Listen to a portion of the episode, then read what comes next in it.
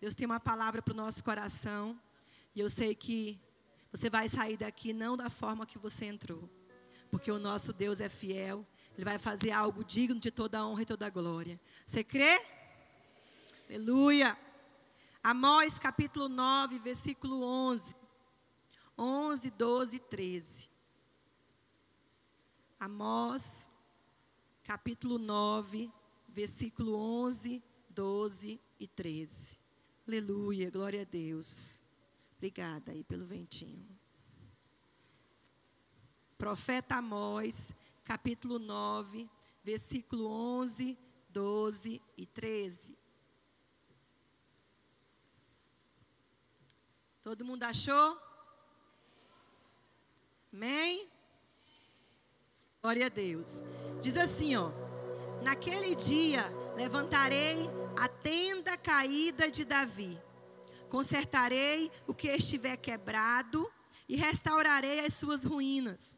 Eu a reerguerei para que seja como era no passado, para que o meu povo conquiste o remanescente de Edom e todas as nações que me pertencem. Declara o Senhor que realizará essas coisas. Versículo 13. Dias virão, declara o Senhor, em que a ceifa continuará até o tempo de arar, e o pisar das uvas até o tempo de semear. Vinho novo gotejará dos montes e fluirá de todas as colinas.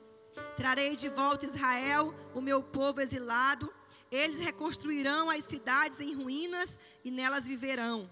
Plantarão vinhas e beberão do seu vinho cultivarão pomares e comerão do seu fruto. Aleluia, glória a Deus. Amém, amados. Nosso Deus, Ele é fiel. E eu sei que da mesma forma que esses dias, antes de ontem e ontem, Ele estava falando conosco aqui. Hoje o Senhor também vai falar conosco. Hoje o Senhor tem uma palavra de avivamento, amém? De continuação daquilo que Ele estava falando para nós. Nesse tempo, Deus tem falado muito comigo. E eu sei que Ele também tem falado com você. Porque Deus ele se revela de várias formas. Para cada um de nós de uma forma. Para mim ele se revela na palavra. Cada vez que chega num novo ciclo, que chega num novo momento, numa nova situação, o Senhor me dá um texto bíblico, me dá uma palavra, e eu vou meditando, e Ele vai me dando outro. Então Ele vai me dando palavras proféticas. E não foi diferente nesse tempo novo que nós estamos vivendo. A igreja incendiou, Deus me deu uma palavra. E no primeiro culto que nós tivemos, né, com a tenda sede lá no Esperança, eu preguei uma palavra que o Senhor havia me dado. Comecei aqui na quinta-feira, na hora do louvor, profetizando aquele texto que Deus havia me dado, lá no Salmo 24. Quem subirá ao monte do Senhor? Aqueles que têm as mãos limpas e o coração puro. Amém? Foi isso que o Senhor falou para mim quando aconteceu o incêndio. Deus estava nos preparando, preparando a gente para viver esse novo tempo que já há alguns anos Ele tem determinado para nós. Quantas vezes Deus promete algo para nós e a gente espera naquele tempo, naquele ano, naquele momento. Mas às vezes nós não estamos preparados para viver aquilo que o Senhor determinou. Mas eu creio e profetizo na tua vida que chegou o tempo, amada igreja. Chegou o tempo, tudo que estamos vivendo, estamos vendo, reflete aquilo que o Senhor determinou para nós alguns anos atrás. Viver um novo tempo. E como Deus tem dito, usando os seus profetas, tudo novo se fará. Tudo novo tem se feito. Deus tem aberto a nossa visão. Deus tem aberto o nosso entendimento. Deus tem derramado uma graça maior. Deus tem derramado uma visão profética maior. Deus tem determinado uma autoridade maior. Deus tem colocado paz nos nossos corações. Porque naquele dia do incêndio, nós tivemos muita paz, eu e o pastor. Deus colocou uma paz tão grande no nosso coração, uma certeza que tudo aquilo que estava acontecendo era porque Ele tinha determinado, era necessário, era preciso, era para o louvor dEle.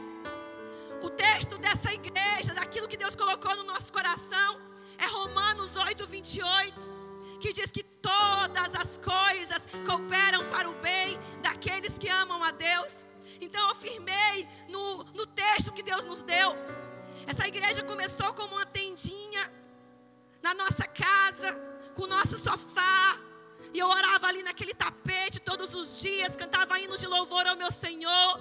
Foi passando os anos e anos e anos e anos, já foram 14 anos. Eu continuo aqui cantando e adorando ao meu Senhor mas eu não sou mais a mesma, Ivna. Muitos de nós já não somos mais os mesmos. Mas eu glorifico a Deus, porque muitos de nós, os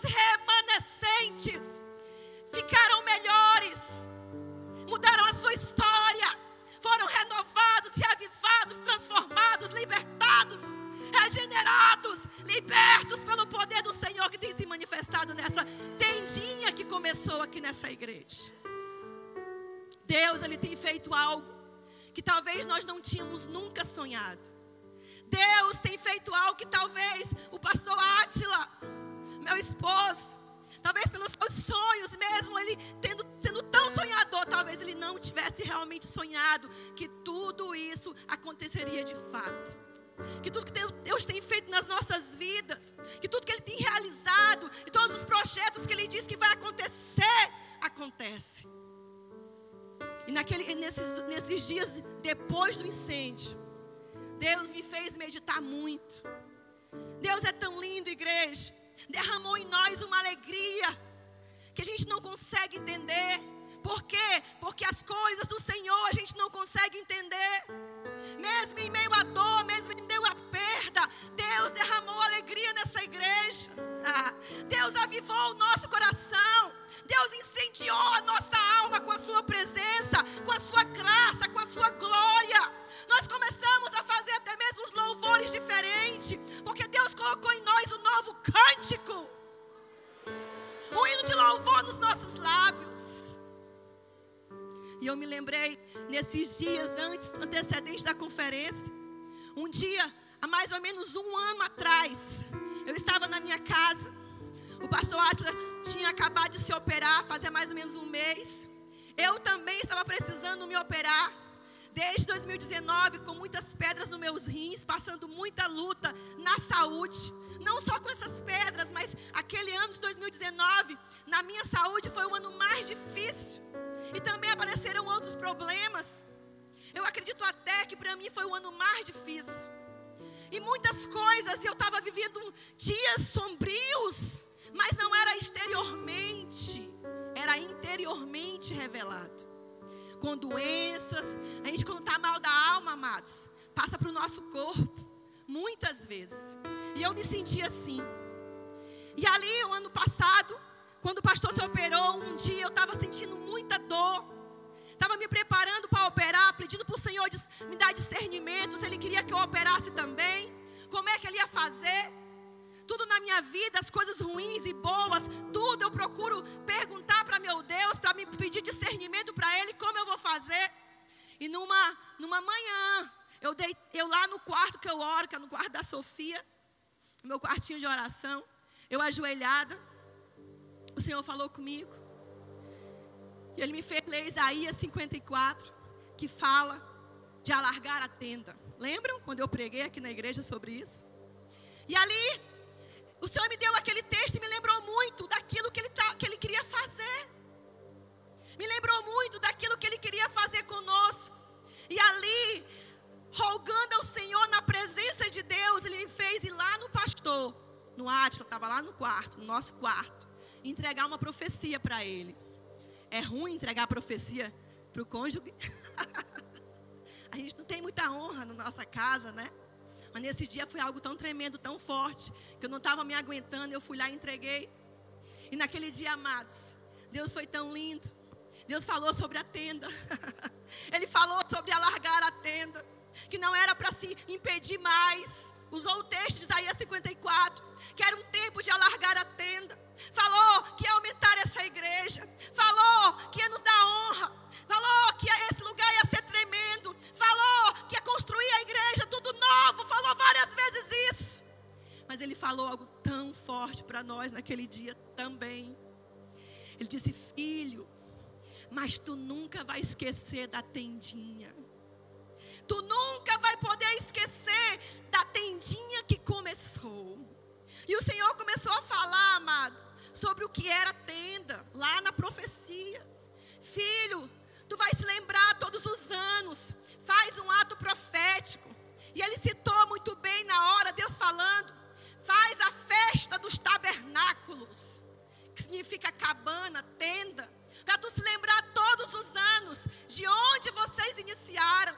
Falou muitas coisas para mim, falou muitas coisas para ele. Se filho, tu vai entender o que é tenda, porque vocês vão ser muito honrados. Essa igreja vai crescer. Deus vai dar coisas grandes para vocês, mas vocês nunca vão ter que esquecer da humildade, da simplicidade, daquilo que vocês começaram, da intimidade comigo. E foi aí que eu me lembrei desse texto. Me lembrei mas não fui estudar. E agora, perto da conferência, o Senhor me fez lembrar desse texto. Só que aqui, nesse texto, não está falando aquele tabernáculo de Moisés, da tenda do encontro, em que o pastor Asla, quando nós colocamos o nome de tenda para as nações e trocamos de tenda dos milagres, ele lembrou desse texto, dessa passagem de Moisés, quando existia a tenda do encontro, tabernáculo de Moisés. Não, Deus me fez lembrar, prestem atenção, da tenda de Davi. Entendeu?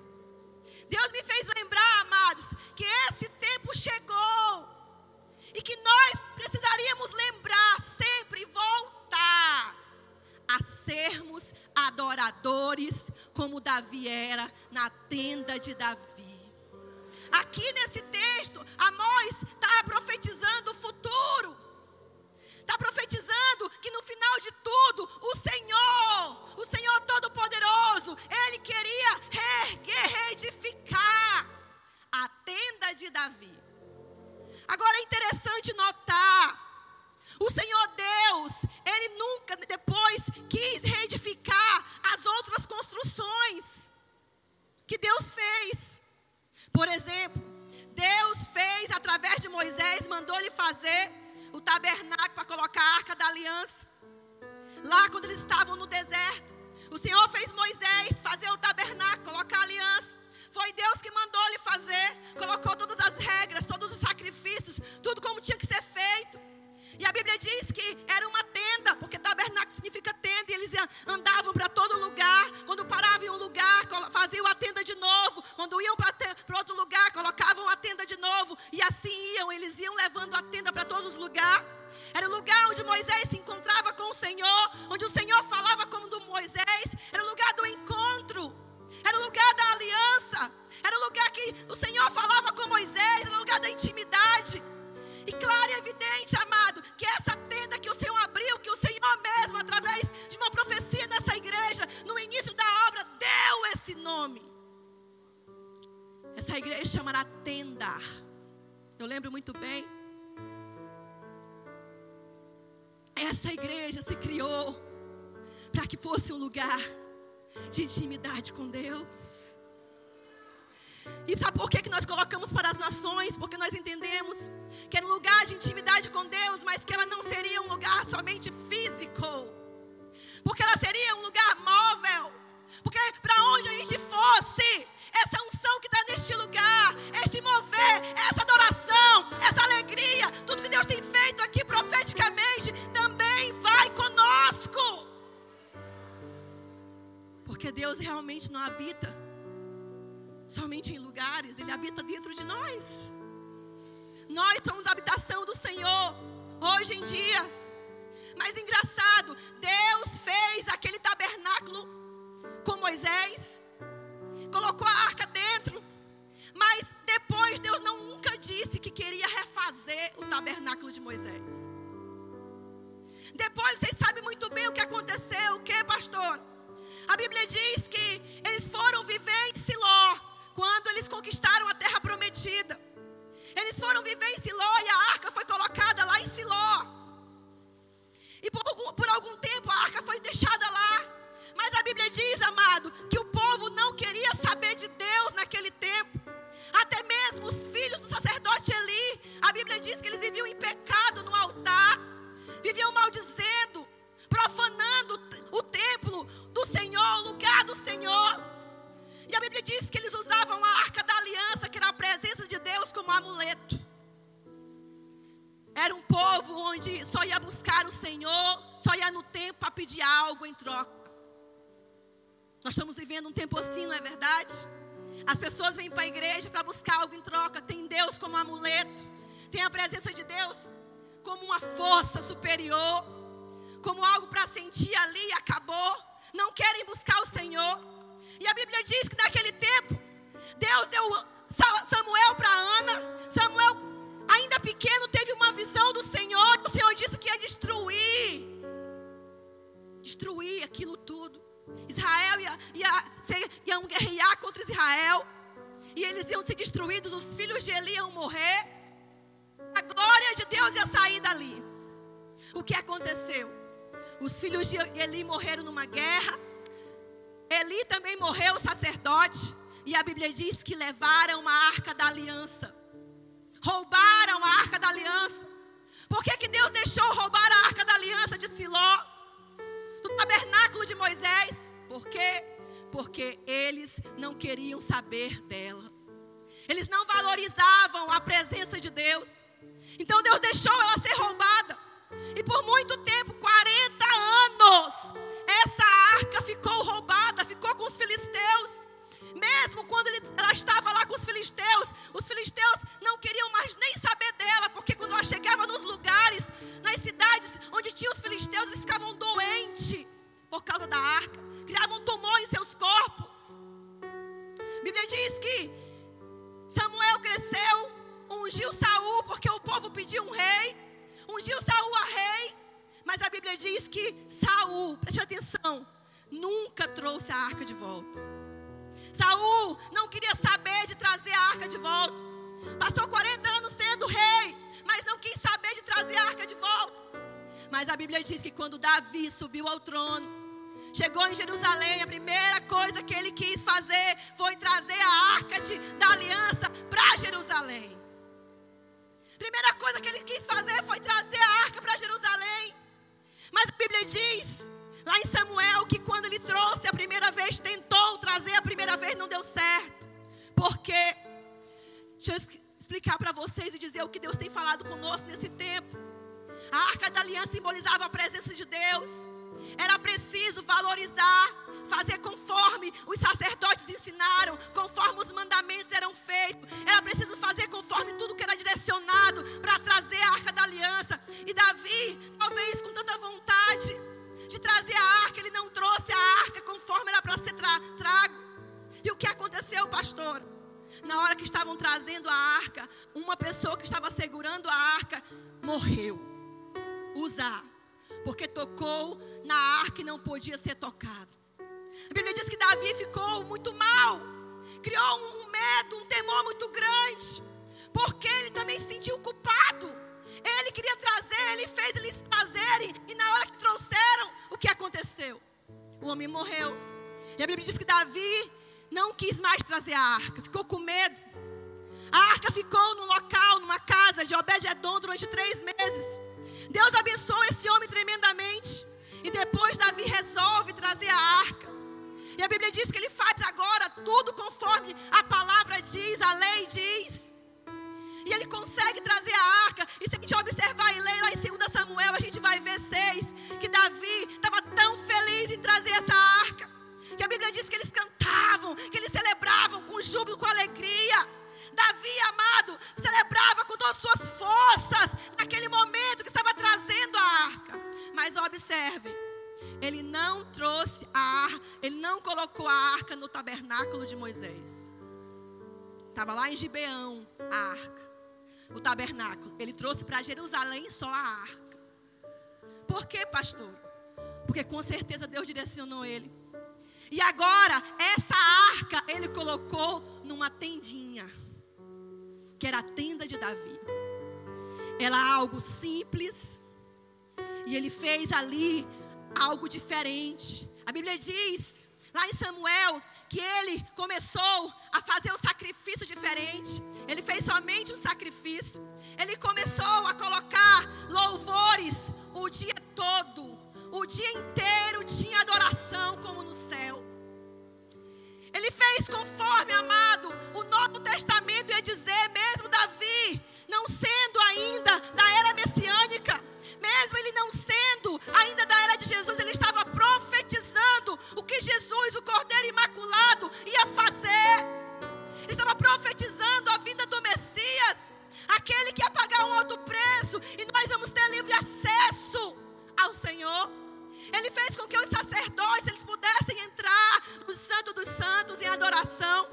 Ele mudou a forma de adoração. A adoração virou uma adoração pura, mas também uma adoração extravagante. Eles adoravam com harpa, com lira, com dança, com bandeira. Eles adoravam de várias formas. Davi mudou a forma de adoração da tendinha de Davi. E observem, foi essa tendinha de Davi que o Senhor disse em Amós que queria fazer de novo. Somente ela. Observem. O Senhor fez com que fosse destruído o templo de Salomão, né?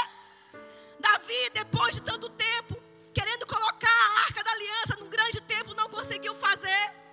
O seu filho construiu um grande templo templo glorioso, cheio de ouro, de prata, tudo maravilhoso, como eles queriam, como Deus também projetou.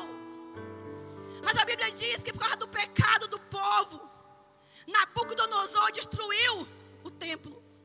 Foi destruído. E passaram 70 anos na Babilônia preso, o templo destruído. Aí Zorobabel se levantou com Neemias e Esdras e eles reconstruíram o templo. Nós falamos muito sobre isso esses dias, que estavam fazendo consagração sobre os 52 dias de Neemias. E nós entendemos muitas coisas.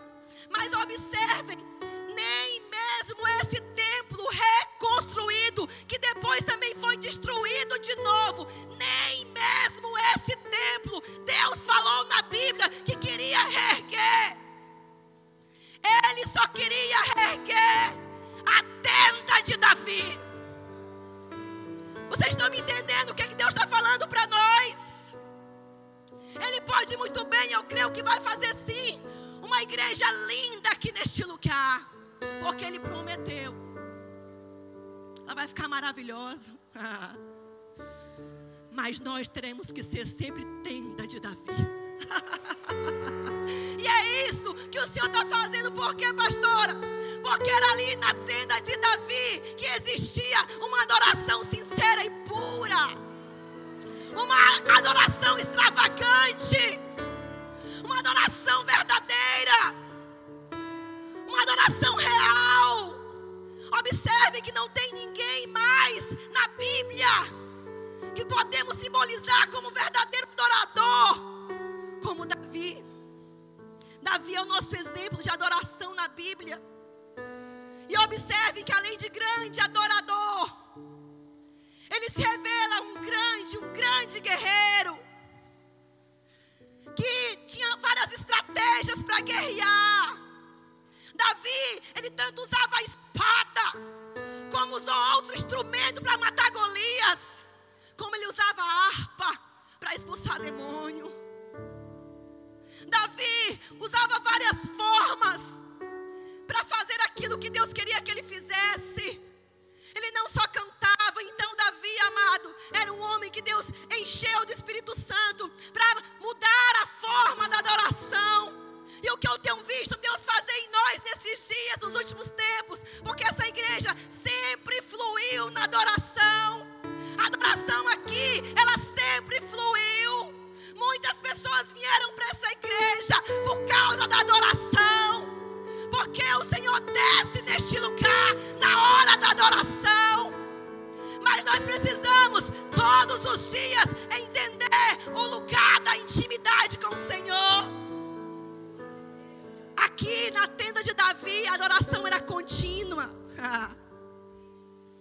Eles adoravam 24 horas, igual no céu.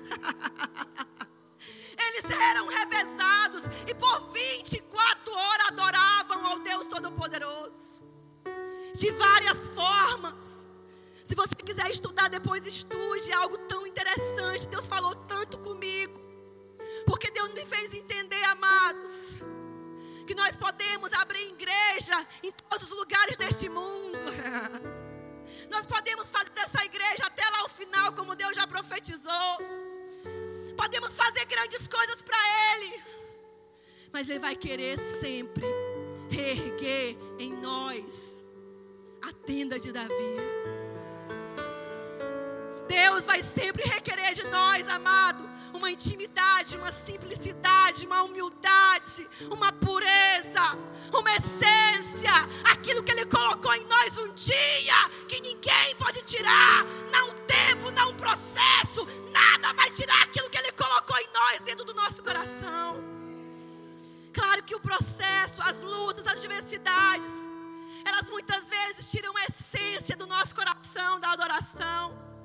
Elas tiram, amada, a alegria de adorar o Senhor. Muitas vezes nós ficamos tristes, abatidos por causa das lutas. Mas eu vim para te dizer hoje aqui, amado, nós precisamos adorar o Senhor. Eu me considero uma verdadeira adoradora e eu tenho certeza e plena certeza que eu não estaria aqui mais se não fosse a minha adoração se não fosse nos dias difíceis, o Senhor fazer brotar em mim um novo cântico, um novo louvor, uma nova alegria, que não importa as circunstâncias, Ele pode nos dar. E Deus, amado, neste tempo, além de nos fazer voltar à essência da adoração, Ele está levantando aqui uma igreja forte, igreja guerreira de intercessores, para nós trabalharmos junto na adoração e na intercessão e na autoridade profética e na proclamação do Evangelho, guiados no mesmo Espírito, guiados na mesma unidade. Ora, machore cantarabalabasuri me cantarabalabachê. Ora, balabasuri me cantarabalabachê. Vocês sabiam que Davi quando trouxe a arca da aliança para Jerusalém, ele uniu as tribos, ele uniu os povos, amado. Você sabia que quando eles faziam a festa das cabanas, a festa do tabernáculo, que eu vou explicar um pouquinho depois, daqui a pouco mais, eles uniam os povos de todas as gerações, de todos os níveis. Amado, Deus está trazendo um tempo para nós. Ele quer que a gente reflita nisso todo ano, quando for preciso, quando for necessário, para que nós possamos estar aqui unidos no mesmo propósito, vivendo a unidade em Cristo verdadeira, entendendo que Ele é que faz, que Ele está proclamando e declarando tudo isso para nós. Nessa tendinha aqui, nós vamos precisar sempre se lembrar de tudo que Ele fez de tudo que ele realizou. Se nós formos ler a palavra, amado, nós vamos entender que muitas guerras na Bíblia, muitas guerras que aconteceram na Bíblia, não foi necessário lutar, foi necessário somente adorar.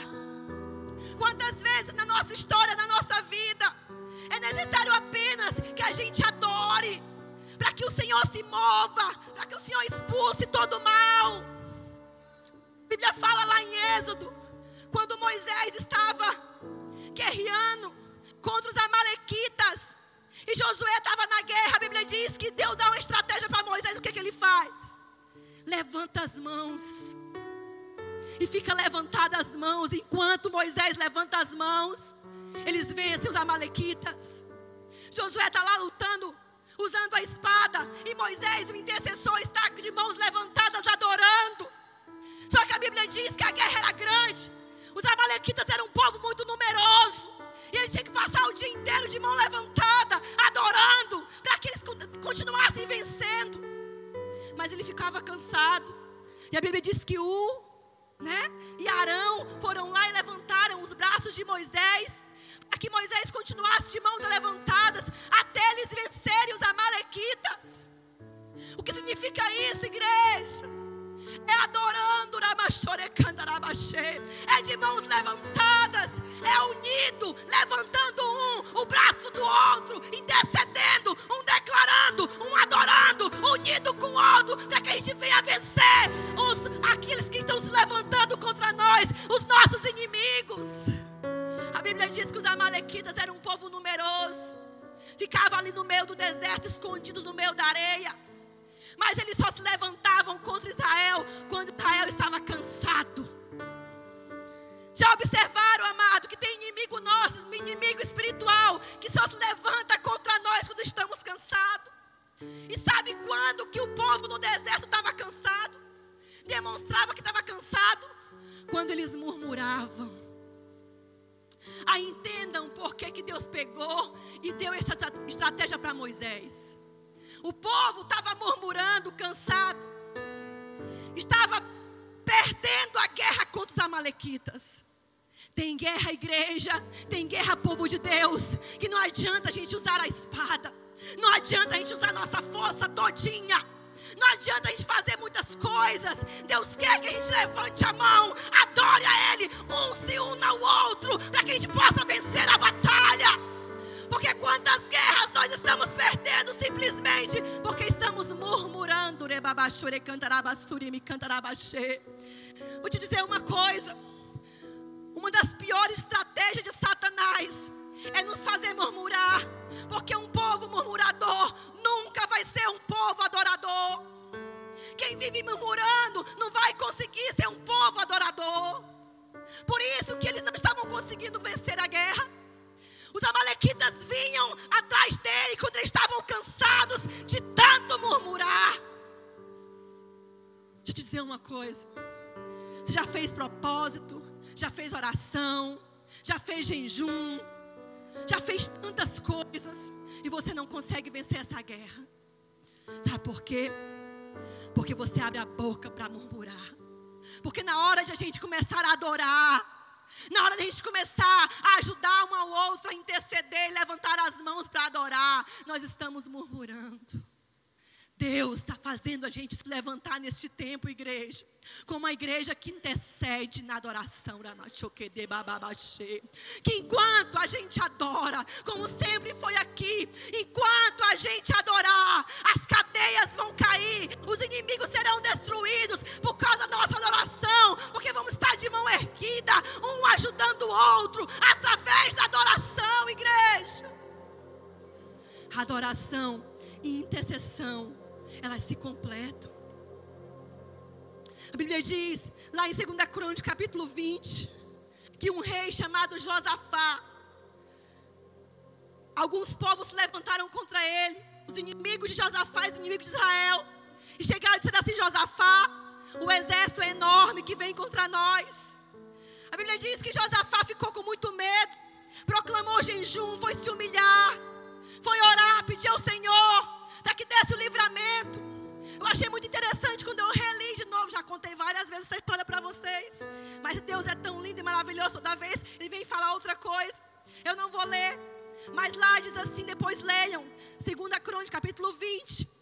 Que se levanta descendência de Asaf, um levita, para profetizar para eles.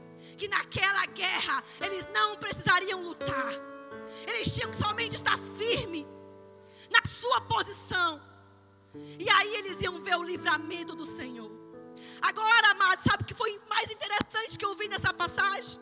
Em todo momento, o Senhor usou a adoração daquele povo para que eles vencessem aquela guerra. Por diversas vezes, leiam depois, umas três ou quatro vezes, aquele povo se levanta para adorar. Adora com harpa, com lira, com instrumentos, com suas vozes, com cante, com grito. Vão para suas posições. Levam os instrumentos, começam a adorar, dando graça ao Senhor, dizendo que Ele é bom, que a sua misericórdia dura para todo sempre.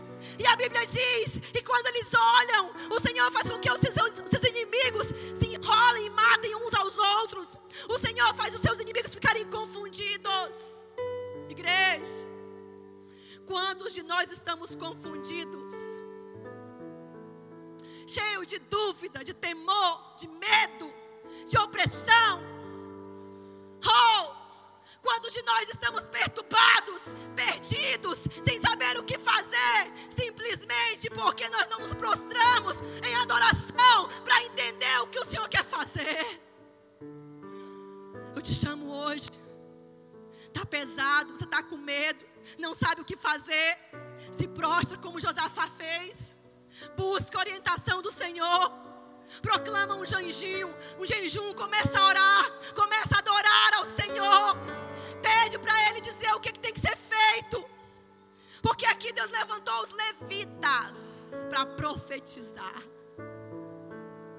que o Senhor daria o livramento. Que naquela guerra eles não precisariam nem lutar. Está cansado? Quantas vezes nós estamos cansados e realmente nós não vamos conseguir guerrear. Mas Deus está chamando a gente diferente nesse tempo. Nós não vamos mais entrar em guerra que nós não vamos ganhar. Deus está nos dando discernimento, abrindo os nossos olhos, abrindo o nosso coração, amado, abrindo nossa visão, para que a gente compreenda, amado, que nesse tempo, você vai guerrear diferente. Você vai clamar diferente, você não vai entrar em guerra para você perder, você não vai mais ficar cansado. O Senhor vai dar o livramento. Se for necessário, você não vai batalhar, porque o Senhor vai se levantar por você. Nesta guerra, eles não precisaram guerrear. O Senhor se levantou por eles, confundiu seus inimigos. Uns mataram os outros. E eles cantaram felizes, celebraram o Senhor, ainda conseguiram ficar com os despojos, celebraram ao Deus poderoso. A Bíblia diz que houve um temor geral no meio das nações, porque Deus tinha, o Deus de Israel tinha se levantado a favor do seu povo daquela forma. Eu não sei você, mas eu tenho visto meu Deus se levantar de uma forma tão grande nesse tempo. Eu vejo meu Deus bradando e dizendo: Olha, não mexa com esse povo da tenda, não. Porque o Deus que eles servem é poderoso. Eu vejo, amado, Deus mostrando que Ele está aqui neste lugar. Que Ele abriu este lugar para a honra e glória dEle. Eu, eu vejo Deus dizendo: Olha, eu estou fazendo coisas grandes e eu estou confundindo os inimigos de vocês. Porque nós resolvemos e entendemos o momento certo de adorar. Esses dias nós temos adorado, adorado e adorado. E talvez alguns de nós ainda não entendemos. Mas eu creio que nesta conferência, nesses dias de glória que Deus tem derramado aqui, você e eu tem entendido, aberto a sua visão, compreendido, aceitado que Deus está fazendo algo novo, que eu preciso compreender, que eu preciso viver, eu preciso estar aqui. E Deus vai fazer coisas novas na sua vida. Deus vai confundir os inimigos e tem se levantado na tua casa. Os inimigos têm se levantado na tua história. Deus vai confundir, amado, porque quantas vezes, escuta, nós estamos frustrados, decepcionados com nós mesmos. Por quê, pastora? Porque nós fizemos coisas erradas, fomos confundidos por Satanás, confundidos pela nossa alma. O diabo nos enganou. Mas Deus está dizendo para nós hoje, amado: o Senhor vai mudar essa rota. Ele vai confundir os nossos inimigos. Porque foi isso que Deus fez aqui na tenda. Quantas pessoas acharam que o incêndio era para nos destruir? Que o incêndio era porque nós estávamos em pecado? Que o incêndio era isso, era aquilo outro? Quantos zombadores se levantaram? E Deus começou a se erguer, porque quando algo é dele, é para ele. Quando a gente se humilha, quando a gente se prostra, quando a gente se rende, quando a gente adora, o Todo-Poderoso se levanta a nosso favor. E ele começou a fazer algo lindo de todos os cantos, amado, até mesmo de cantos que nós nunca imaginaríamos que, que, ia, que ia vir, veio oferta e tem vindo. Deus tem mandado de fora, Deus tem mandado de perto, Deus tem usado pessoas improváveis para abençoar essa igreja. E nós não ficamos aqui, amado, pedindo dinheiro e dinheiro. Não, porque Deus fez com que o coração do povo entendesse que essa obra é do Senhor. Deus está neste lugar. Deus está fazendo algo grande. Deus está erguendo a tenda de Davi. Observe, amado texto, que o texto diz. Fala aqui o texto também que o Senhor vai fazer com que aquele que colhe também receba, aquele que planta também receba, no mesmo tempo. O que significa isso? Aceleração. Tudo que Deus está falando para nós nesses dias. Deus está acelerando essa obra. Ele tem pressa em se mover, porque os dias são maus. Jesus está voltando. Ele está te preparando, está me preparando para que nós possamos fazer a obra. Ele está nos preparando, amado, para cumprir o propósito dele, porque não há mais tempo. Não há mais tempo de brincar há mais tempo dizer: Eu não vou servir o Senhor agora. Ah, eu vou ficar com raivinha, eu vou ficar triste. Não, não há mais tempo. É tempo de fazer a vontade dEle. É tempo de fazer o querer do Senhor. Não temos mais como a gente ficar confundido, dividido, tupiando em dois pensamentos, não entendendo o propósito do Senhor, não entendendo o que Ele está fazendo. Deus amado está levantando um povo íntimo do Pai. Deus está levantando, amado, Davi, guerreiros. Amado Davi era um homem como nós, pecador, que cometeu erros. Mas Deus chamou ele de um homem segundo o coração dele, sabe por quê? Porque Davi dava importância maior à presença do Senhor. Davi sabia o caminho do arrependimento, o caminho do quebrantamento. Sabe por quê, igreja? Quando Davi pecou, ele estava cego. Todos nós podemos ficar cegos no momento da nossa vida, por causa de um desejo, por causa do coração endurecido. Mas quando Davi, ele foi confrontado por Natan, ele abriu seus olhos, reconheceu o que tinha feito, o pecado que tinha cometido. Como pastora, vou ensinar para você o que é arrependimento. Voltar atrás, fazer um novo, uma nova virada. Arrependimento não é só dizer que se arrependeu, é tomar uma nova atitude. Mas sabe o que é também arrependimento? É muitas vezes aceitar a consequência do nosso pecado e mesmo assim se alegrar com Deus.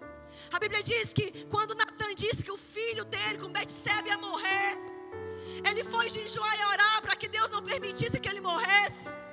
Ele estava certo. Tentou ali, lutou. E depois que o filho morreu, ele não ficou com raiva de Deus. Sabe por que, o que tem acontecido conosco? Quantas vezes nós pecamos, fazemos coisa errada, negamos o, nosso, o nome do nosso Deus, entristecemos o Espírito Santo. E aí, quando fomos confrontados, quando Deus vem falar para nós e que nós entendemos que estamos errados, que Deus abre os nossos olhos, nós ficamos com raiva de Deus, com raiva de sofrer a consequência. Amado, deixa eu te dizer uma coisa, te dar um conselho. Quando você cair, se você se arrepender rapidinho, o Senhor vai te levantar. E como será é a sua atitude em meio à consequência, em meio àquilo que você vai precisar passar, fará com que aquela maldição se transforme em bênção. Porque Davi, depois teve Salomão, e mesmo diante da maldição, o Senhor transformou a maldição em bênção. Sabe por quê? Pela forma que ele reagiu quando Deus o puniu. Sabe por que, que esse povo de hoje em dia não avança, não cresce, porque não se arrepende de verdade. Não tem um coração quebrantado e contrito por qualquer coisa. Deixa as tarefas do Senhor. Deixa a responsabilidade que o Senhor colocou nas suas mãos. Não consegue adorar A Bíblia diz que quando o filho de Davi morreu e vieram dizer que ele havia morrido, ele não ficou com raiva de Deus. Ele não foi falar um monte de coisa, não. Ele vestiu a sua roupa de rei e foi comer. Porque ele entendeu que se Deus havia o levado, acabou. Quantas vezes Deus está muitas vezes permitindo algo na nossa vida por consequência dos nossos erros e nós ficamos prostrados, amargurados, murmurando, falando tanta coisa ruim, fazendo com que aquela maldição se estenda na nossa família. Aquela maldição, amado, perpasse. Por quê? Porque nós não, não, não entendemos que é tempo de um verdadeiro arrependimento. Eu preciso me arrepender verdadeiramente dos meus pecados, realmente me quebrantar na presença do Senhor. E dizer como Davi disse no Salmo 51: Senhor, amém. Tu permitiu tudo isso, amém. Mas não retira de mim o teu espírito. Amado, sabe quem é que Deus está esperando para fazer aquilo que Ele quer? Aqueles que estão dando realmente reverência e valor à presença dEle. Essa geração não valoriza a presença do Senhor. Essa geração verdadeiramente não valoriza. Valoriza os palcos, valoriza as festas, valoriza os dias de glória, mas não valorizam verdadeiramente a presença do Senhor. Sabe por quê? Porque na tenda de Davi, você tinha que estar preparado para estar íntimo com Deus. Você tava, tinha que estar preparado para estar humilde na presença do Senhor. Deus está nos chamando, amado, para ter intimidade com Ele no quarto. Nós vamos estar aqui, mas aqui vai ser um processo daquilo que a gente é dentro do quarto, dentro da nossa casa, lá no nosso trabalho. O que adianta eu querer estar aqui no altar, aí na igreja, fazendo adoração ao Senhor, se eu não tenho realmente intimidade com meu Deus? Eu só sou aqui o reflexo que eu sou em casa, lá no meu quarto, na minha adoração secreta com o meu Senhor. Não adianta, Deus está querendo resgatar isso de mim, de você. Naquele ano de 2019, Deus fez com que tudo aquilo acontecesse comigo, para me entender que eu estava perdendo a essência. Eu me lembro muito bem, nos dias de dores, que eu ficava deitada no sofá, ou lá no meu quarto, e o Espírito Santo me lembrava de quando eu cantava para Ele quando eu era jovem. Eu sempre fui crente, mas teve uma época da minha vida acho que os 18 anos que eu comecei a louvar em casa. eu me lembrei tanto naquele ano disso. Eu louvava, louvava, eu tinha uns 18 anos. Gostava muito do Diante do Trono, era a época que o Diante do Trono tinha chegado no auge. E eu louvava tanto, e o Senhor me lembrava como era o meu coração naquela época, apaixonado por Ele. A única coisa que eu queria saber era do meu Jesus. Olha que um homem para me conquistar ia ser difícil, porque a minha maior paixão era o meu mestre, era o meu Jesus, era ele, o amado da minha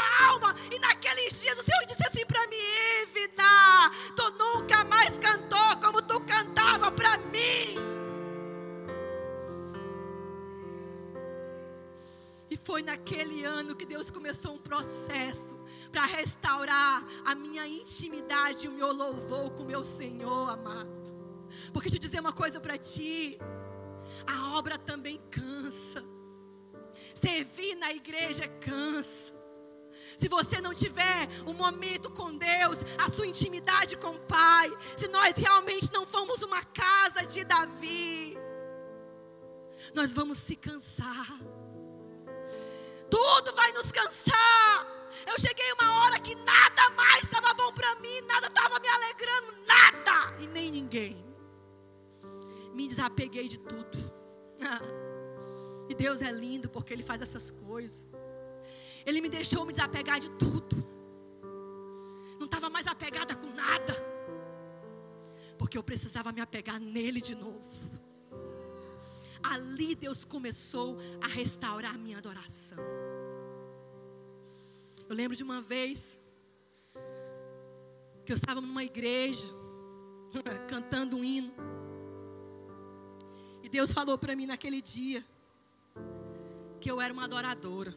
Ainda falou assim, a profeta: Filha, tu vai ser uma grande adoradora.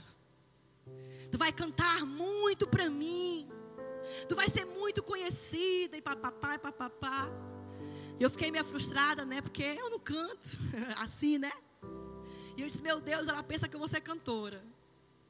Mas sabe o que eu entendi que Deus estava falando naquele dia? Estava falando da minha adoração, amado. Não importa como você canta. Para você ser um verdadeiro adorador.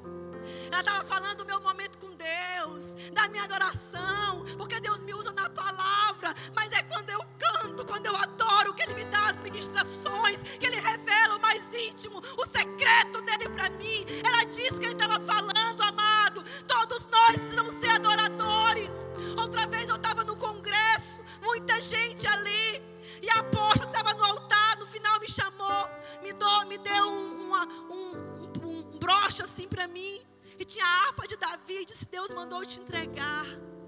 Porque Deus está dizendo que tu é uma verdadeira adoradora. Você não precisa ser cantor. Você não precisa ter voz bonita. Para que teu, o cheiro suave suba as narinas do teu Deus. Nós precisamos voltar à essência, igreja. Como que está chegando a nossa adoração ao nosso Deus? Será que o Senhor está feliz? Com a nossa adoração, com o nosso louvor a Ele? Será que você não deu o terreno da tua casa para Satanás? Será que você não está rodeado de inimigo? Ah, agindo na tua vida, você está morrendo de medo, simplesmente porque você se calou. Porque você não adorou. Nessa última guerra que eu passei com dores, é muito horrível adorar com dor, gente. É muito difícil adorar a Deus você está sentindo muita dor. Não é, Luzia?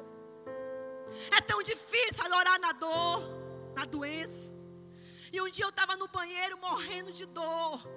Porque dor nos rins, gente, é uma dor muito horrível. E eu disse nesse dia assim: Senhor, eu não aguento mais dor. Eu não aguento mais sentir dor. engraçado que naquele dia Deus usou um vaso para mim que disse assim: Deus não disse que ia me curar, não, gente. Ele só falou assim para mim, ó. Esse processo está se acabando, Ivna. Está chegando ao fim. E quando chegar ao fim, tu vai estar tá num outro patamar. Estou te levando num outro patamar. Mas agora me adora na dor, para que Satanás veja que tu é minha filha amada. Rabachore, cantarabachore. Foi isso que Deus disse para mim. Ele não disse, eu vou tirar a tua dor agora. Ele não disse isso para mim. Depois disso, eu fui para o meu banheiro, ajoelhei no cantinho e adorei ao meu Senhor. E depois disse, pastor, meu filho, vamos lá no médico tomar injeção. Eu não aguento mais de dor. Deus não me tirou aquela dor naquele momento. Eu passei alguns dias com dor ainda. Mas eu entendi que era preciso adorar até o processo terminar. Levante sua mão aí. Eu não sei como está a tua vida, mas eu sei que muitos de nós estamos num grande processo, assim como eu estive. E eu digo para você hoje: eu não vou te dizer que amanhã, que hoje, o teu processo acabou, que você vai ter a vitória. Mas eu quero que você saia dessa conferência sendo verdadeiramente um adorador. Eu quero que você saia daqui, amado, começando a brotar no teu interior uma água pura, uma água que vai jorrar, uma água que vai fluir, um rio que vai fluir, que vai purificar a tua alma, que vai transformar a tua história, que vai mudar a tua vida e que vai fazer com que esse teu inimigo corra de medo de você, porque ele vai ver que o que está em você é muito maior do que está no mundo. Satanás tem que ver o que está dentro de nós. O que é que tem saído de dentro de você? Amado, nós não podemos mais viver de aparência. Nós não podemos mais viver aqui levantando as mãos, mas cheio de amargura no coração, com raiva do pastor, com raiva do marido, com raiva dos filhos com raiva não sei de quem. Vou dizer uma coisa para você, eu aprendi algo muito importante na minha vida, na minha história. Eu não guardo rancor. Uma vez chegou um profeta para mim, uma pessoa, que eu sei que tem muito espírito de engano. Ele disse assim: Pastora, a senhora vai ser uma mulher amargurada. Eu disse: Nunca que eu vou serei uma mulher amargurada.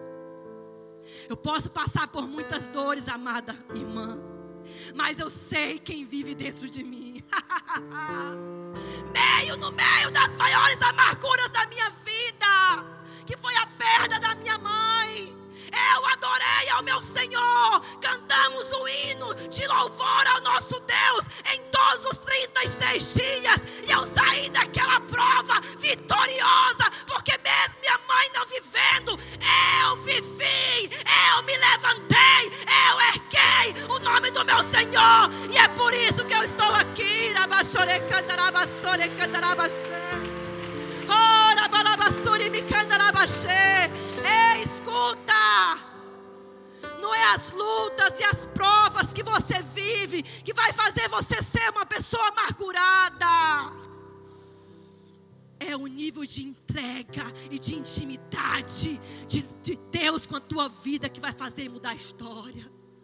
Quem se entrega ao Senhor, quem é íntimo do Senhor, quem entende todo esse processo que você está passando, Deus não vai permitir, nunca permitiu toda essa prova que você está passando para você virar um amargurado, um triste, um abatido. Não, igreja, Deus não dá prova para o seu povo para que ele viva assim. Por isso que o Senhor disse, como o apóstolo disse esses dias, que ele ia fazer com que o povo fosse para o deserto para fazer o quê?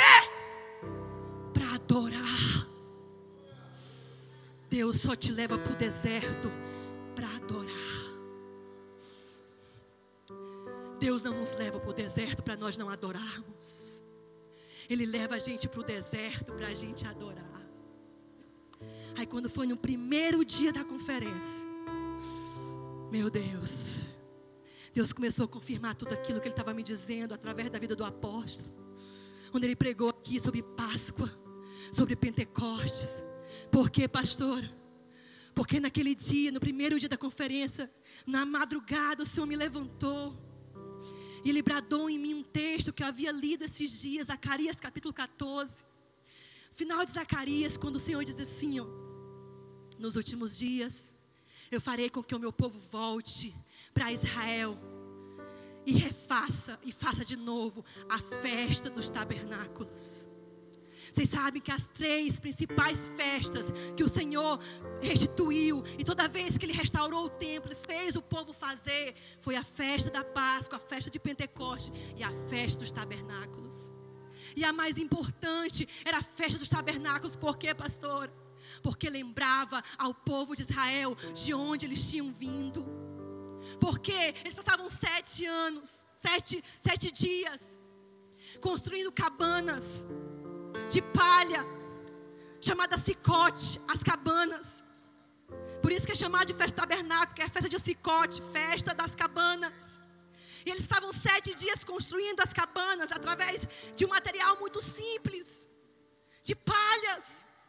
E construíam aquelas cabanas e ficavam habitando nas, os sete dias nas cabanas, comendo ali, para lembrar do que Deus fez por eles. Sabe o que significa isso, igreja? É necessário nós sempre lembrarmos o que Deus tem feito por mim e por você. Será que nós temos lembrado todos os dias, todos os anos, o que Deus fez conosco quando nos tirou do mundo? Os milagres que Ele operou. Deus queria com que o povo não se esquecesse e proclamou aquelas festas perpetualmente. Está lá em Levítico 23. Por isso que naquele dia o Senhor me usou para falar com o pastor. E até ele ficou assim. que nós precisávamos fazer a festa dos tabernáculos. E nós vamos fazer em nome do Senhor Jesus. Vamos preparar tudo em nome de Jesus. Eu creio, vamos fazer, porque Deus está proclamando que nós não poderemos esquecer que aqui teve uma tendinha, que aqui teve uma loninha azul, que eu fiz um empréstimo para fazer, que foi tão difícil pagar, para nós ficarmos aqui. E a glória de Deus se manifestava, e a de Deus se manifestava. Nós não poderemos esquecer jamais do que Deus fez nos primeiros dias. Nós não poderemos esquecer as lutas, as provas e tudo que o Senhor fez nas nossas vidas. Você não pode se esquecer jamais do que Deus fez na tua vida. Israel passava aqueles sete dias fazendo essa festa. Eu fui pesquisar sobre a festa do tabernáculo. É lindo, maravilhoso. Eu ainda vou lá em Israel nessa festa, que é em outubro, né? E a Bíblia diz que eles se reúnem, os sacerdotes passam os sete dias indo no tanque de Siloé, pegando água e trazendo para o templo e colocando, jogando no altar. Achei muito interessante quando, ele, quando eu li, sabe por quê? Porque simboliza, amado, o processo que temos que ter sempre de estar bebendo, bebendo, da bebendo da água viva que é Jesus. Ah, me fez entender, amado, que nós precisamos sempre estar bebendo, bebendo, bebendo, bebendo, bebendo de Jesus. Aí diz lá em João capítulo 7 que Jesus chegou na festa das cabanas, festa tabernáculo. E ele não queria se aparecer ainda, mas ele começou a ensinar lá. E diz o texto no capítulo 7 de João que no último dia da festa, Jesus proclamou desse jeito, escutem. Chegará um dia. Venha a mim e beba. Venham a mim e bebam, e do seu interior fluirão rios de águas vivas. Jesus estava declarando, amado, que Ele era a água viva que desceu do céu.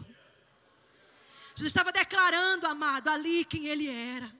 Jesus estava declarando um novo tempo. Lá em Atos dos Apóstolos, capítulo 15, Tiago também declara esse texto aqui de Amós, declarando que chegou um tempo em que Jesus ele não veio não só para os judeus, Jesus veio para todos nós. Sabe por quê que o Senhor está dizendo para nós nesses dias? Para que todos venham e bebam. Porque Ele está declarando para nós que Ele quer fazer, entregar a promessa para todos. Não importa se você chegou aqui na tenda no começo não importa se você chegou aqui à tenda agora. Não importa se você chegou no meio. Deus está dizendo: Ele tem promessa para você. Ele tem algo novo para a tua vida. Deus está chamando você para vir beber dessa água pura que Ele está derramando sobre nós. Desse rio novo. E se nós entendermos isso, amado, não terá ninguém. Ninguém é tempo de colheita. A festa do tabernáculo simboliza tempo de ação de graça, de louvor e de colheita. Deus está dizendo para nós: eu estou fazendo brotar, gotejar vinho novo sobre vocês. É o que o texto diz. Eu estou reconstruindo a tenda de Davi. Eu estou refazendo e restaurando a minha intimidade com vocês. Eu estou levando vocês para o lugar de humildade, para o lugar de simplicidade eu estou levando vocês para uma adoração extravagante. Já foi profetizado aqui várias vezes que nós teremos uma adoração diferente. Oh, amado Espírito Santo, se move em nós. Deixa o Espírito Santo te envolver. Ah, podem mangar de mim, manguem. Ah, pastora, adora assim, adora assado. Eu adoro como o Senhor me faz adorar. Tem hora que eu me, me entrego mesmo, fico até com medo realmente acontecer alguma coisa. Mas eu quero adorar o meu Senhor. E eu não estou me importando o que ninguém acha, não. Comece a se entregar de uma forma que você não vai se preocupar mais o que vão pensar de você. Eu cheguei num momento na minha vida espiritual, amada igreja, adoecimento, que eu me importo com muita pouca coisa. Chegou um irmão para mim quando queimou a igreja, disse, pastor, a senhora está assim, tão calma. Foi assim que o Senhor me fez agora. Uma paz no meu espírito. Pastora, a senhora não se incomoda de ir lá para o Tendo Esperança, não. É calor, a gente tem que ir para lá. Né? Alguns queriam estar aqui já. Eu disse, não, eu estou gostando muito. Estou muito preocupada, amado, com as coisas de fora. Eu passei dessa fase. A minha preocupação agora de novo é agradar o amado da minha alma. É para Ele que eu fico preocupada como eu estou fazendo, o que eu estou fazendo, se Ele está se agradando do meu louvor, da palavra que eu estou ministrando. Ah, como Ele quer que eu faça. É isso que está me importando. Quando a gente começa a ser assim, não vai ser qualquer coisa que vai nos abalar, não. Deus está querendo te levar a esse nível. Deus está chamando você a beber dessa água. Há um tempo atrás, quando eu estava passando essa grande guerra na minha vida, eu cheguei na casa de uma profeta. Eu estava tão mal nesse dia. Estava tão triste. Meu coração estava tão triste. E o Senhor usou ela dizendo assim: Filha amada, veja um passaporte na tua mão e tu vai fazer tantas obras em tantos lugares, porque de ti há uma água pura. E essa água pura, ela vai brotar em muitos lugares. Que mesmo que muitos na igreja às vezes se rebelam e não entendam do que sai de ti, muitos em muitos lugares vão conhecer essa água. Oh, amado, não se preocupa. Se você realmente está adorando de verdade, se você realmente está querendo agradar o Senhor, e alguém não está aceitando, e alguém não está entendendo, e alguém não está compreendendo, deixa eu te dizer, fique em paz. Deus está vendo tudo. Uma hora Ele vai te revelar, uma hora eles vão ver. Tem hora, amada, até mesmo que os nossos inimigos, eles compreendem que Deus está conosco. Tem hora que até mesmo os nossos inimigos vão ter que nos reconhecer. Chegou a hora, igreja, tenda para as nações. Que os nossos inimigos vão ter que reconhecer que aqui existe um Deus todo-poderoso que vive, que reina, que nós adoramos, que Ele vive sobre nós. E que essa obra não é nossa, essa obra é do Senhor. Que o Senhor está sobre nós. Deus está aqui. E Ele nos chamou e nos chama para viver um novo tempo. Neste novo tempo, não espere adoração vindo daqui de cima. Deus não quer isso de nós. Deixa fluir do teu interior. Deixa fluir do teu interior. Mas, pastora, como vai fluir que eu estou triste? Como vai fluir que eu estou tão sobrecarregado, tão amargurado? Se você realmente quer adorar, vai fluir.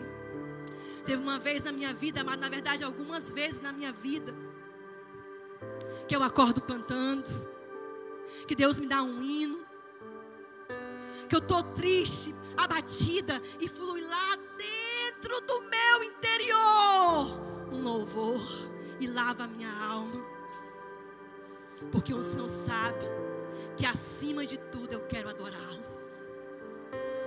Comece a dizer isso para Ele. Comece a dizer isso para o Senhor nesses dias, Senhor. Eu não quero só adorar ali na igreja, onde todo mundo chama para adorar, levantar as mãos. Eu quero adorar em todos os lugares, aonde eu estiver. Eu quero adorar ao meu Senhor. E eu tenho certeza, amado, que Deus vai fazer algo grande na tua vida. É tempo de adorar. Se levante do seu lugar. É tempo de adorar. Não importa as circunstâncias. Não importa o que você está passando. Não importa a luta, a adversidade. É preciso adorar. Deus está chamando essa igreja para ser a igreja da tenda de Davi. Deus é lindo. Nós não escolhemos esse nome. Ele escolheu para nós. Nós não escolhemos estar aqui. Ele escolheu nós estarmos aqui. Nós nos chamamos para ser pastores. Ele escolheu para nós sermos pastores. Tudo foi Deus que fez, amado. É tudo para Ele, para a honra e glória do louvor dEle. Então, Deus, deixa Deus essa noite fluir do teu interior algo novo. Deixa fluir algo novo do teu interior. Vamos ouvir um hino. E enquanto a Acla cantar, deixa o Espírito Santo fluir do teu interior. A essência Quando a essência és tu. A A essência és tu Jesus. A me perdoa Pelo que eu fiz dela.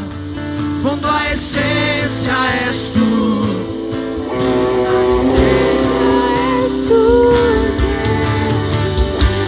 Estou voltando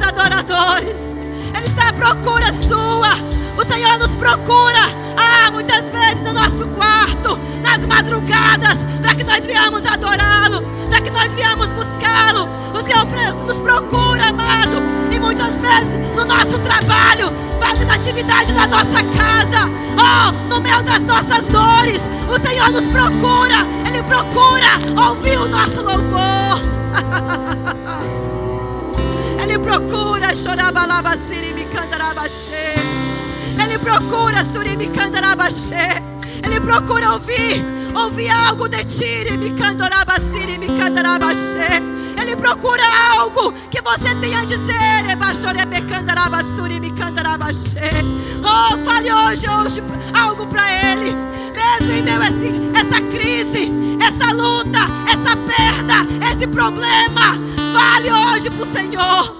O Senhor quer ouvir a nossa adoração. Ah, o Senhor quer envergonhar Satanás com a nossa adoração. Aleluia! Eu sei que não mereço estar aqui. Aleluia, Senhor! coisa me satisfaz. Cante, cante, cante o hino de louvor, Senhor. Só uma coisa Cante na satisfaz. cantarabacê. Cante na me cantarabalabassê. Ora balabaciri me agora eu Oh! Aleluia! com sangue Adore! do sacrifício Adore! que fiz ao longo Oh! do caminho. Cante, cante! Se há um preço a ser Aleluia!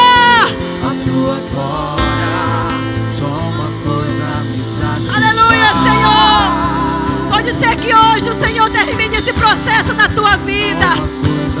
Pode ser que hoje, no final dessa conferência, o Senhor entregue a tua promessa. Nesse lugar onde os anjos escondem Uh! o ti. Aleluia, Pai. Nesse lugar eu preciso, eu quero estar. Aleluia, Rabachore,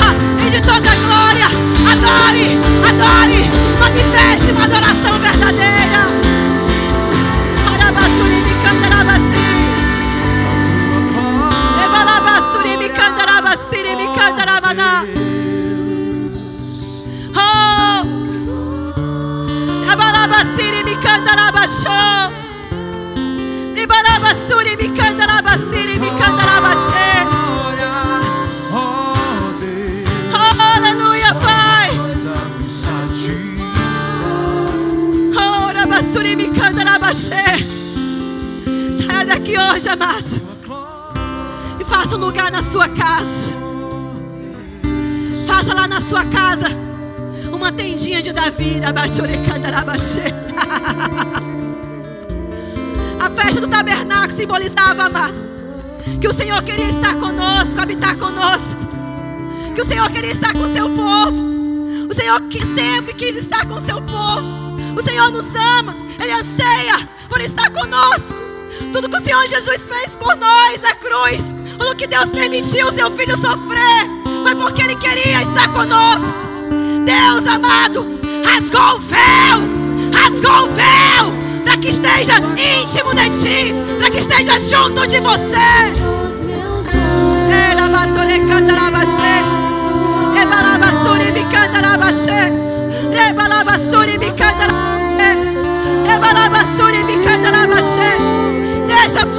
cântico novo. Deixa fluir um cântico novo. Deixa fluir. Deixa fluir um cântico novo. Deixa fluir um cântico novo. Deixa o Senhor fazer fluir um cântico novo. Deixa o Pai. Deixa o Pai fazer brotar uma água. Oh, aleluia. Ebalabassuri me cantarabaxê.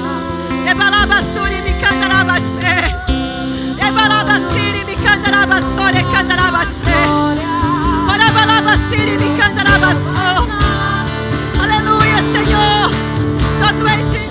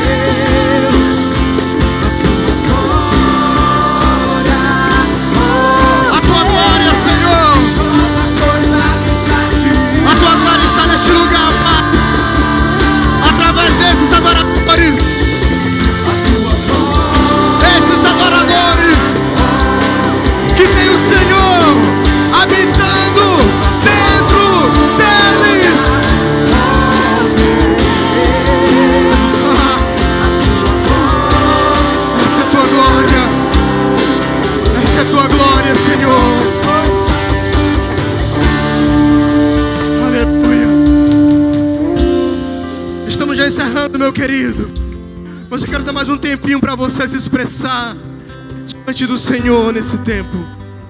Esse é o dia da adoração. Esse é o dia de levantarmos uma tendinha.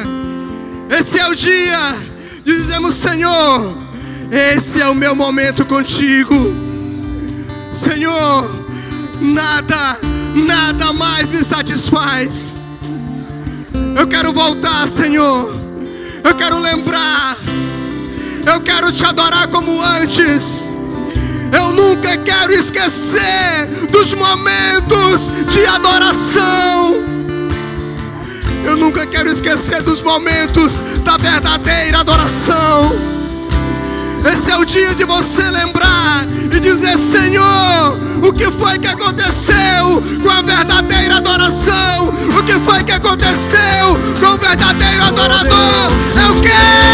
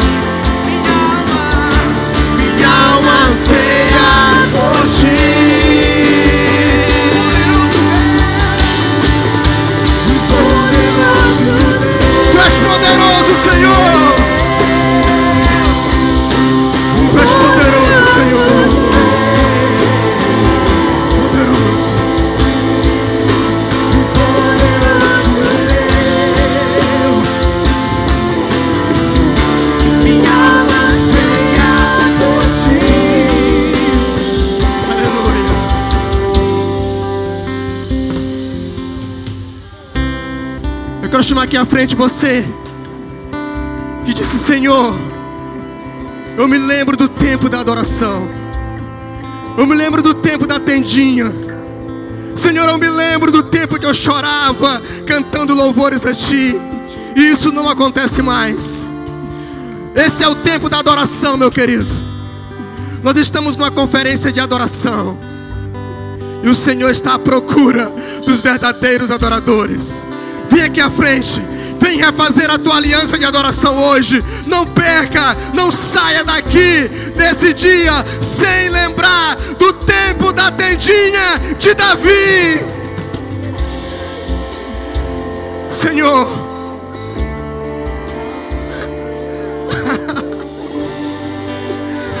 Senhor, a tua igreja se arrepende, Pai, nessa noite, pelo tempo que não te adorou de verdade, pelo tempo, Senhor, que negociou a tua adoração. pelo tempo, Senhor, que não te adorou com arrependimento, que não te adorou diante de circunstâncias, que não te adorou por causa de alguém ou por causa de lugares. Nós estamos cantando a glória de Deus, e o Senhor habita em meio aos louvores. Você, igreja, precisa adorar em qualquer lugar que você for, você precisa ser reconhecido como um adorador. Não é pelo seu cargo, não é por aquilo que você faz na igreja, mas é o quanto você se entrega diante de Deus. O quanto você se entrega. Se entregue agora em adoração. Enquanto louvor, enquanto será cantado mais uma estrofe dessa canção, se entregue a Ele, se entregue de uma forma como você se entregava antigamente, como você dizia: Senhor, eu te amo, eu te amo, eu te amo, Senhor.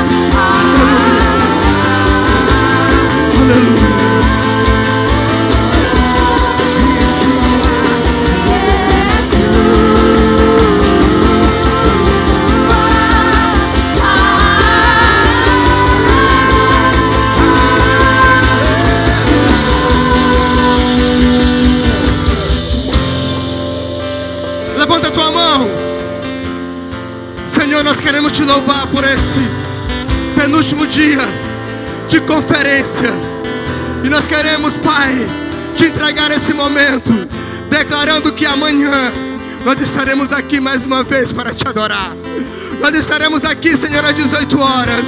E nós queremos, Pai, que o Senhor faça conosco assim como tu queres, assim como tu queres, assim como tu queres, porque nós estamos, Senhor, nesse tempo de adoração e o Senhor será adorado neste lugar. Muito obrigado, Paizinho. Muito obrigado. Leva-nos em paz para os nossos lares. E usa as nossas vidas onde quer que formos, por causa da adoração. Aplauda o nome do Senhor.